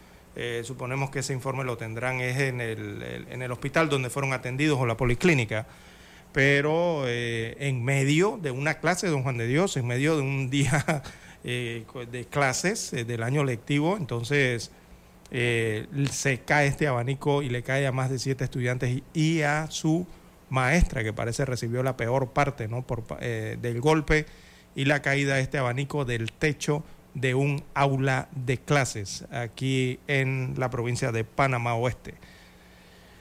Eh, bueno, don Juan de Dios, esperar las investigaciones eh, y los responsables. Hay seguros, ¿no? Supongo que los estudiantes cuando son matriculados, don Juan de Dios, hay algún tipo de seguro que se paga a través de... No, no recuerdo muy bien en los colegios públicos, don Juan de Dios, pero creo que sí se paga algún tipo de seguro a través del Club de Padres de Familia o cuando son inscritos en los colegios, ¿no? Eh, los estudiantes. Adicional al seguro laboral que debe tener evidentemente la maestra, ¿no? Eh, por ser funcionario o servidor público del Ministerio de Educación, evidentemente tiene algún tipo de seguro que la pueda eh, respaldar cuando se presentan estos inconvenientes, eh, estos, estos, esto no es un incidente, ya esto es un accidente, ¿no? Eh, cuando se caen estos abanicos. Eh, una lástima que esté ocurriendo esto, don Juan de Dios, y que año tras año entonces no haya revisión, porque esto es parte de un mantenimiento. Uno en casa, cuando tiene abanicos colgados en el techo, don Juan de Dios, en las terrazas, en algunas partes de la casa, eh, uno los revisa. ¿Usted no los revisa, don Juan de Dios, a lo largo del año? Claro que los revisa, ¿verdad? Los limpia, le das mantenimiento, a ver cómo andan, si requieren algún tipo de ajuste eh, ¿verdad? En casa. Esto igual No, debería no, hacerse, esto igual debería hacerse en las instalaciones educativas. El problema, el problema, don César, lo tiene quien depende de que alguien le instale eso. Correcto. En mi caso, yo mismo hago mis instalaciones, don César, de acuerdo a lo que sé, conozco, y le aplico la seguridad necesaria, porque yo sé que si ese abanico se desprende dando vuelta, eso es una guillotina, don César. Le cae la estrella en la cabeza a usted. Entonces, eh, cuando yo hago mi propia instalación, yo le pongo seguridad adicional para que no se desprenda, don César. Pero el problema es que yo busque a alguien y ese alguien hace lo que le da la gana y lo deja así por salir rápido de eso y cobrar. Es el problema que enfrenta mucha gente, ¿no? Eh, sobre todo las mujeres solteras, don César. Las mujeres que viven solas, que no tienen eh, quien le respalde en ese sentido y aquellas que tienen compañero, pero que el compañero no sabe ni clavar un clavo. Eso es un problema. ¿no? Y por eso es que tenemos que enseñar a nuestros hijos, nuestros niños desde pequeños, a aprender artes necesarias para cuando crezcan se defiendan y le den plena satisfacción a su esposa, no a su compañera, en todo lo que requiere el hogar, incluyendo, don César, las obras de mantenimiento y de instalación, ¿cierto? Así mismo es. Bueno, hacer riesgos profesionales, don Juan de Dios, eh, por parte de lo que tiene que ver con la, la- docente, ¿no? Suponemos que allí, bueno, ya habrá el procedimiento, el protocolo eh, de apoyo, supongo, por parte del Ministerio de Educación o las asociaciones, en lo que tiene que ver con esa parte de riesgos profesionales y la que tiene que ver con los estudiantes, don Juan de Dios, a ver con los seguros cómo logran cubrir eso. Eh, gracias a Dios no, Eh, a escuché, veces, no escuché en la nota... el seguro, Ajá, sí. a veces el seguro no es suficiente para reparar el daño material, porque de todo daño material surge uno moral. El moral tendrán que reclamarlo vía judicial porque nadie quiere pagar eso. Y las aseguradoras no respaldan, no cubren el daño moral que pueda sufrir la persona por un accidente. Sí, Ya, tendrán que venir las 500 investigaciones, ¿no? Eh, definir eh, exactamente eso, qué pasó, qué pasó con ese abanico y quiénes son los responsables de las infraestructuras, en este caso, la administración de algo público, ¿no? Eh, y don Juan de Dios, bueno, como la nota no detalla eh, de- el tipo de heridas, no sabemos si fue un golpe, no sé, en la mandíbula, en la cabeza, en los ojos, la nariz, qué le pasó, no, no lo sabemos porque no lo detalla eh, la nota y todo dependerá allí si bueno, habrá que dar terapias, no sé, dependiendo de las heridas. O, o- es que hay que esperar el informe final, al final, eh, al final, don Juan de Dios, para poder establecer qué se puede hacer, ¿no? Bien, amigos y amigas, son las 7:13 minutos. Oiga, ayer eh, me escribió un oyente Ajá. y me dice que en Panamá hay muchos movimientos telúricos, Así muchos es. temblorcillos. Uh, más Pero de... que nosotros no estamos exentos a un fuerte temblor, don César, No, que nos cause un estrago. Y que en Panamá muy poca gente asegura su vivienda, don César, exacto, sí. Ve, exacto, contra el tema. daño ¿no? que pudiera registrarse por estos eventos que son pues remotos pero que ocurren. En ese sentido, don César eh, me explicaba de que mucha gente a veces mantiene un seguro obligatorio cuando compran una vivienda o un apartamento. Por la pero hipoteca. ¿no? cuando pagan el apartamento o la vivienda se olvidan del seguro Exacto, por la hipoteca. y se mantienen en un seguro con un avalúo inicial de una vivienda. Recordemos que todo el que compra una vivienda, don César, sobre todo casas, tendemos a hacer mejoras, ¿no? En la casa y eso le va subiendo el precio. Eso va creando un avalúo distinto, con resultados distintos, con precio distinto en el mercado. Entonces, terminan de pagar la casa o el apartamento y se olvidan del seguro contra esta- estos daños por catástrofe, como lo- los terremotos, los temblores. Y otros pues siguen tal vez pagándolo, pero a un precio en el que obtuvo la vivienda, según un avalúo eh, real. Don César, es decir, una casa que a usted hoy día le cuesta 100 mil dólares. Cuando usted la termina de pagar, lo más probable es que esa casa cueste 200 mil, 300 mil dólares. Pero usted la mantiene asegurada por 100 mil. Entonces, si ocurre un Claro. evento así, el seguro le va a pagar por 100 mil. Eso te pierde 200 mil, 300 mil dólares. Pero es no importante, hay- don Juan de Dios. Muy poca gente asegura y Exacto. es bueno que vayamos pensando en eso. Es Dice importante esta porque, oyente, porque- que es una experta en seguro, eh, para poder enfrentar una situación crítica y tener el respaldo para poder obtener una nueva vivienda en caso tal. Es una gran verdad, don César. O y daños- lo digo porque o daños a las nadie quiere hablar, don ¿no? César, de las cosas feas. Ajá. Pero las cosas feas están allí también. Nadie quiere hablar, por ejemplo, de la muerte. Hay gente que le eh, da terror hablar de ello y es lo más natural que le puede ocurrir a un Es ser lo humano. más, César, es lo más seguro que usted tiene en la vida, es la muerte, ¿no? Sí, desde que nace. Así mismo. Entonces, hay que prever estas cosas, amigos y amigas oyentes. Hay que reevaluar los seguros o poner seguros para evitar esto. Es mejor tenerlo y no necesitarlo que necesitarlo y no tenerlo. César, esa Así frase es, es que, muy es que ya los microsismos ya muy poco existen. Los sismos son menores en Panamá. Eh, vamos a la pausa y retornamos. Noticiero Omega Estéreo. A esta hora establecemos contacto vía satélite desde Washington. Gracias a Banco Aliado. 30 años. ¿Qué quieres crear? En su más reciente informe, la Confederación de Sordos de Venezuela, Consorben, denunció que entre enero y diciembre de 2022 se registraron 305 violaciones a los derechos humanos de personas con discapacidad en ocho estados del país. A través de un intérprete, Juan Ángel de Gobella, presidente de Consorben, expuso lo que califica como grave situación de salud, justicia y educación para personas con discapacidad en Venezuela, y reitera que a pesar de que el país posee buenos instrumentos legales, no se están cumpliendo adecuadamente. Además, recuerda que el último censo en Venezuela se llevó a cabo en 2011, por lo que no existen datos precisos sobre la cantidad de personas con discapacidad en el país. El sistema de políticas públicas realmente no tiene una eh, herramienta, un mecanismo de inclusión, de eh, atención inclusiva. Tiene, le da un poco de importancia dentro de este sistema a las personas con discapacidad para que haya una real inclusión. En tanto, Manuel Vicente Pérez, director de programas de la Sociedad Amigos de los Ciegos, llama al Estado venezolano a revisar las políticas públicas.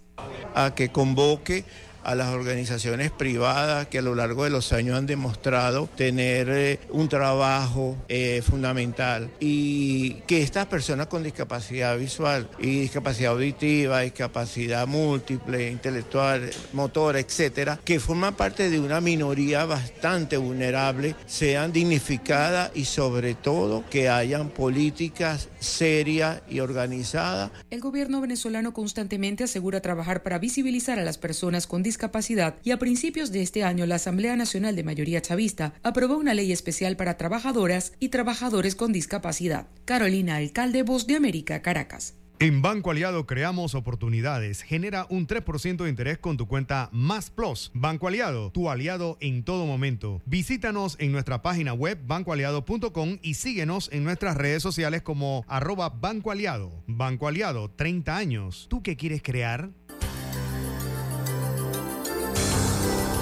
El reportaje internacional llegó a ustedes gracias a Banco Aliado. 30 años. ¿Qué quieres crear? Omega Estéreo. 24 horas en FM Estéreo. Problemas de tierra, reclamos por accidentes, despidos injustificados, reclamos de herencias, sucesiones, daños y perjuicios. Todo problema legal civil, penal y laboral, consulte al 6614-1445. Licenciado Juan de Dios Hernández le atiende. 6614-1445.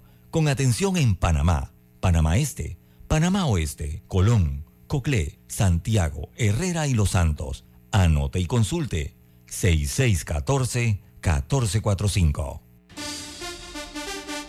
Todos los miércoles damos un vistazo al pasado. Artistas que nacieron, que fallecieron, canciones, álbumes, películas que estaban de número uno en diferentes listados alrededor del mundo, datos históricos y curiosos. Todos los miércoles, un día como hoy, de 9.30 a 12 del mediodía, por los 107.3 de Omega Estéreo. Noticiero Omega Estéreo.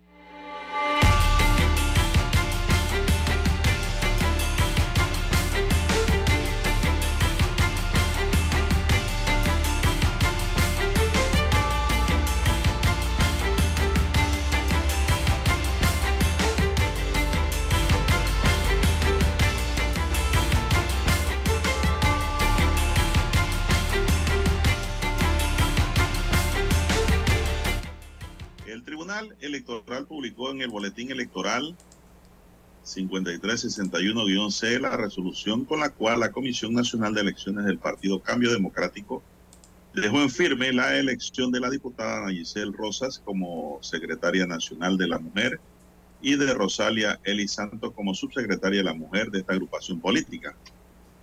Rosas superó a Yanel Danidet González en la elección realizada el 19 de marzo, pero esta última presentó un recurso de apelación tras argumentar que hubo irregularidades. No obstante, tras ser presentada la apelación el pasado 2 de mayo, la Comisión Nacional de Elecciones Internas de Cambio Democrático rechazó la impugnación presentada por Daniel González contra la proclamación de Rosa, por lo que dejaba pendiente que la Comisión de Elecciones dejara en firme este proceso. Bueno, recuerdo yo que fue rechazada por extemporánea, don César. Y eso conllevó pues a que ahora ya sea ah, oficialmente Ana Giselle Rosa sea secretaria de la mujer de Cambio Democrático. Cargo importante dentro del partido. 7.22 minutos, don César. Siete. Oiga, ayer en redes sociales, no sé, don César, si usted Sí, vio para allá iba, para las un video en donde un sujeto con un arma de fuego le roba a un estudiante. Oiga, en una garita de peaje de una de las autopistas de Panamá en el corredor. Corredor, ¿no? Y eso fue en Tinajita. Pero no le, sal- no le fue bien, entonces era ladrón. Oiga, el muchacho también tomó una actitud valiente, don César. Oiga, por un celular.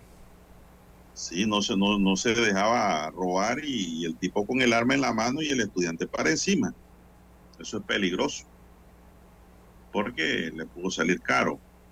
Por robarle cinco dolitas y un celular a un estudiante del Instituto Rubiano, un juez de niñez y adolescencia le imputó cargos por el delito de robo agravado a un menor de 16 años y le ordenó la detención provisional, porque la policía lo atrapó.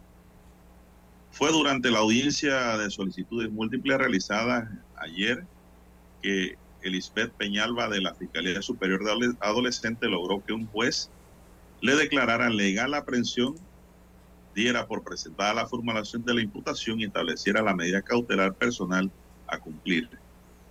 Este caso guarda relación con lo ocurrido al mediodía del miércoles cuando fue captado en video el momento cuando presuntamente el sospechoso encañonaba al estudiante que se dirigía hacia, hacia su escuela, luego de que éste se acababa de bajar de un bus en pleno corredor norte, próximo a Tinajita. Sin embargo, que habían personas observando lo que ocurría desde sus automóviles y chivas, el sujeto camina hacia el estudiante llevando una pistola en la mano derecha que resultó ser de juguete, don César. Mire usted. Mire usted. Esto me extrañó mucho. Y una vez que lo tuvo a su alcance, lo encañonara. El estudiante lo enfrenta, ambos intercambian palabras y forcejean, y después el sujeto se va caminando con el dinero y el celular del joven educando. Según confirmó el Ministerio Público, producto del forcejeo, el estudiante se lesionó la muñeca y varios dedos. Hora después del hecho, fue aprendido este sujeto en la Providencia, en San Miguelito, y este jueves presentado ante el juez de menores que judici- judicializó el caso y le dio seis meses al Ministerio Público para adelantar la investigación a este robo agravado, don César. Un robo agravado, aunque la pistola era de juguete. Así es. Bueno, eh, don Juan de Dios, también en las redes el día de ayer eh, se observó una embarcación, un incendio en una embarcación, eh, don Juan de Dios, en la bahía de Panamá.